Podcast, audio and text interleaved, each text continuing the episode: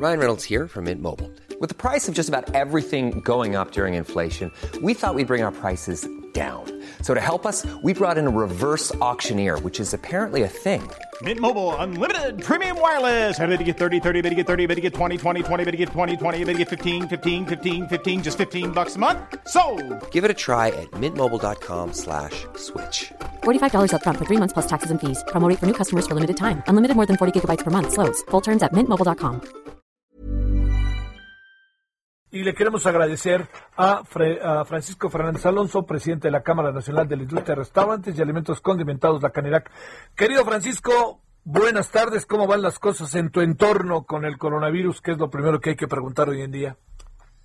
Gracias, Javier, por la oportunidad de platicar contigo. Pues mira, ya en realidad ya a veces eh, hemos platicado tanto de la debacle que ha sido este coronavirus para este gremio, que a veces quisiera que habláramos de otro tema, no vamos Sí, a hablar de la claro. gastronomía, Sí. o de Karen Carpenter, ahorita que le escuchaba decía, Sí te acuerdas, ¿no? Sí te sí, acuerdas. por supuesto, y coincido contigo en todo lo que decías, claro, claro, me acuerdo muy bien de ella y de ese maravilloso grupo. Bueno, Pues mira. a ver. te decía, estamos en medio, seguimos ahora que iniciamos de nuestros cacerolazos, porque, pues en realidad, abrimos, abrimos, como he comentado, en condiciones muy adversas, insuficientes, y necesitamos avanzar porque eh, abrir nada más exteriores, pues no ha sido suficiente, sobre todo para muchos establecimientos que no han podido hacerlo, Javier.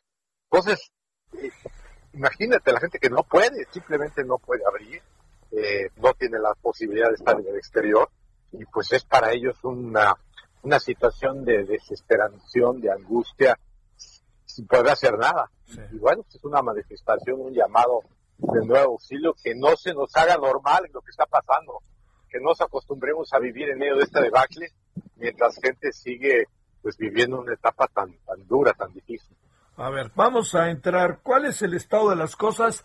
Yo supongo mañana las- la jefa de gobierno va a decir exactamente lo que dijo hace ocho días y a lo mejor, lo, digamos, a, el- a la usanza del color anaranjado, vamos a encontrar un matiz más del rojo para no cerrar del todo. A ver, ¿qué presumes que va a pasar y cuál es el balance hasta ahora de estar abiertos al 30%, de estar hasta las 6 de la tarde, de permitir que este que la gente, los restauranteros tomen algunas banquetas e incluso calles? A ver, ¿cómo van las cosas? Pero lo que pasa es que eh, en realidad es insuficiente porque estás trabajando con un 30% máximo de tu capacidad, pero además en condiciones que no son fáciles para operar, con un horario reducido, porque terminas a las 6 de la tarde, que ser a las 6 de la tarde, que en realidad para ser a las 6 de la tarde tienes que ser a las 5 y media, ¿no? Y pues eso no es suficiente, porque lo que pedimos es que nos ampliaran el horario basados en la propia narrativa de las autoridades. Es decir, a ver, si todos están diciendo que estar al aire libre no es un generador importante, vamos, no puedo decir que, que nulo de, de contagios, Sí. entonces trabajemos y ampliemos el horario, por un lado. Por el otro, también, eh, tú sabes, eh, la sanidad está presente en todo el país y en muchos, muchos gobiernos hay semáforos rojos y se están trabajando los restaurantes porque en algunos gobiernos han, han encontrado que es mucho mejor tener a la gente controlada en espacios cerrados o inclusive abiertos, pero siguiendo los protocolos de seguridad, que simplemente cerrarlos. Entonces, también encontramos una, una manera de interpretación distinta. ¿Quiénes tienen la razón? Pues mira, yo lo único que te puedo decir que en los restaurantes, en otros lugares, en la Ciudad de México no, pero en otros estados los restaurantes funcionan en semáforo rojo. ¿Por qué? Por el protocolo, por la sana distancia, porque se está cumpliendo eh, la- la- el distanciamiento. Y entonces, pues uno encuentra con diferentes criterios. Yo creo que esto no es cuestión de criterios. No, no, no, no. Oye, ah, digo, sé que no es lo que debería de ser, pero te pregunto, este, eh, ¿algo se avanzó, Francisco, o no? Pues mira, se avanza a cuentagotas, pero yo lo que quisiera y, el mensaje que le doy a las autoridades es que, que no entiendan que, que- que el ganar una, una mesa o avanzar una mesa satisface a un gremio, o sea, deja de estar en terapia intensiva. Yo lo comenté cuando regresamos, dijimos, vamos a abrir, digo, a ver, es oxígeno, ¿eh? no, no, por supuesto, bienvenido, pero es oxígeno. el enfermo sigue en terapia intensiva. No, no nos demos por, no, hay que celebrar, no hay que sacar la champaña ni nada por el estilo, es únicamente una nueva etapa, pero tenemos que ir avanzando. Pero no desde el punto de vista de una negociación, sino con, eh, con argumentos válidos para todos. Creo que aquí lo que nosotros hemos pedido es que metamos a la ciencia y metamos a la evaluación eh, para los establecimientos, porque llevamos demasiados meses, Javier, es demasiados meses pidiendo a la gente que nos vemos la próxima semana y abrimos un poquito para acá. Tú sabes que cualquier negocio requiere de una certidumbre, saber hacia dónde va, cómo, cuándo, porque si no, no, vamos, es muy difícil trabajar en esas condiciones. Eh, la parte que, eh, en el caso de, la, de los estados de la República Mexicana, ¿dónde, podremos decir que les ha ido bien? Eh, digamos, entiendo que hay estados, eh, hay ciudades que se han vuelto muy restauranteras, Querétaro, por ejemplo, Puebla, Guadalajara, Monterrey, Mérida. Puebla, Puebla ha sufrido mucho. Puebla ha sido también una, uno de los gobiernos más restrictivos. Pero te puedo decir una cosa, ha funcionado bien en San Luis Potosí, ha funcionado bien en Querétaro, eh, finalmente en Jalisco, vamos, a, no, no, no en todo el país está esta, eh, esta misma tendencia que hay en la Ciudad de México. Claro, la Ciudad de México es la más grande, lo entendemos también, pero me gustaría, o yo siento que sería muy importante que tuvieran los mismos criterios. A ver, es que desde el principio, la verdad, diciendo sincero, y yo, tú lo sabes, es que pues cada quien empezó a hacer sus propios criterios y en el país nosotros como Canerac pues, vemos que es un relajo, cada quien decide cómo hacerla, cómo, cuándo y, pues así, o sea, nunca logramos que hubiera una coordinación de criterios en el país. Un poco la, un poco la anarquía, la verdad. Oye, eh, esto que ha pasado ahí de los eh, de los bares e incluso de los restaurantes en toda esta zona que está muy padre del Monumento a la Revolución, ahí no hay nada todavía con los bares, ¿verdad? Fíjate que no, y la verdad lo lamento, porque es una actividad legal y que tampoco podemos decir que qué malo tiene. Aparte yo no creo, Javier, ¿por qué alguien se va a contagiar más a las 6 de la tarde que a las 10 de la noche?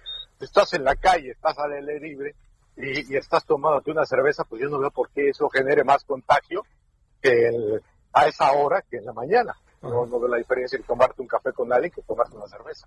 Oye, es que es esta idea de que la gente le sube al, al, alcohol y entonces empieza la, la, la, ausencia de una reflexión y de tomar medidas. Supongo que por ahí podría ir el asunto.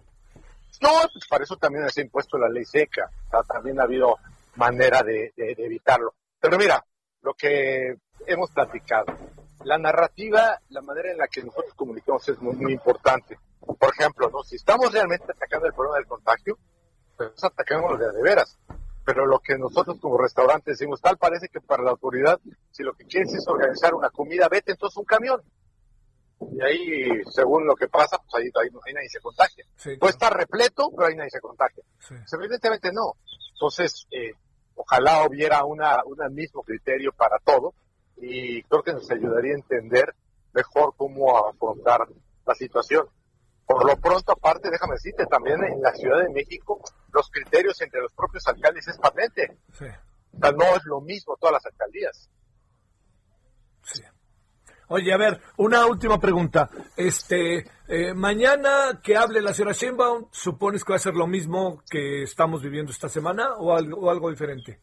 Pues mira, yo esperaría que aumentara el horario, que hubiera, digamos, una es que entendiera que necesitamos seguirlo, eh, tenemos que generar más ventas, si no es muy poco, porque además, Javier, déjame decir algo, dependientemente que se abren, se abren los espacios, no se nos olvide que estamos también en un momento donde la, la cartera de la gente pues no está en su mejor momento. No, no, no. Entonces no, no, no es de que abres y ya la gente va a consumir igual, eso no es cierto, no va a pasar. Es más, no sé aquí entre nosotros cuánto tiempo se vaya a tardar que, que, regresemos a esa misma situación, no lo sé. Entonces esperamos que la jefa diga, oiga, sí, abran a las 10 y punto. Y, y, eso significa que trataremos de... Cierren, cierren a las 10. Sí, que cierren, a la, hasta las 10 de la noche. Pero sobre todo, Javier, y con eso si me permites concluir, cambiemos la narrativa para que haya la posibilidad de abrir a gente que cumple. Esa es la diferenciación. Espacios y ambientes seguros y gente que se está cumpliendo, comprometiendo por cumplir un protocolo de higiene. Y que cierre quien no lo está haciendo, sea o no esencial, porque el concepto este de esencial no nos parece muy, muy lógico. Si es lo que queremos cuidar, pues cuidemos y protejamos a quien sí cumple y a quien sí, establece protocolos de, higiene. Y al contrario, no dejemos trabajar a quien no lo hace porque provoca contagio. Te mando un saludo, Francisco Fernández Alonso, presidente de la Cámara Nacional de la Industria de Restaurantes y Alimentos Condimentados La Canidad. Gracias, Francisco. Al contrario, Javier, gusto saludarte. Gracias. Hey, it's Paige DeSorbo from Giggly Squad. High quality fashion without the price tag. Say hello to Quince. I'm snagging high-end essentials like cozy cashmere sweaters, sleek leather jackets, fine jewelry, and so much more. With Quince being 50 to 80% less than similar brands.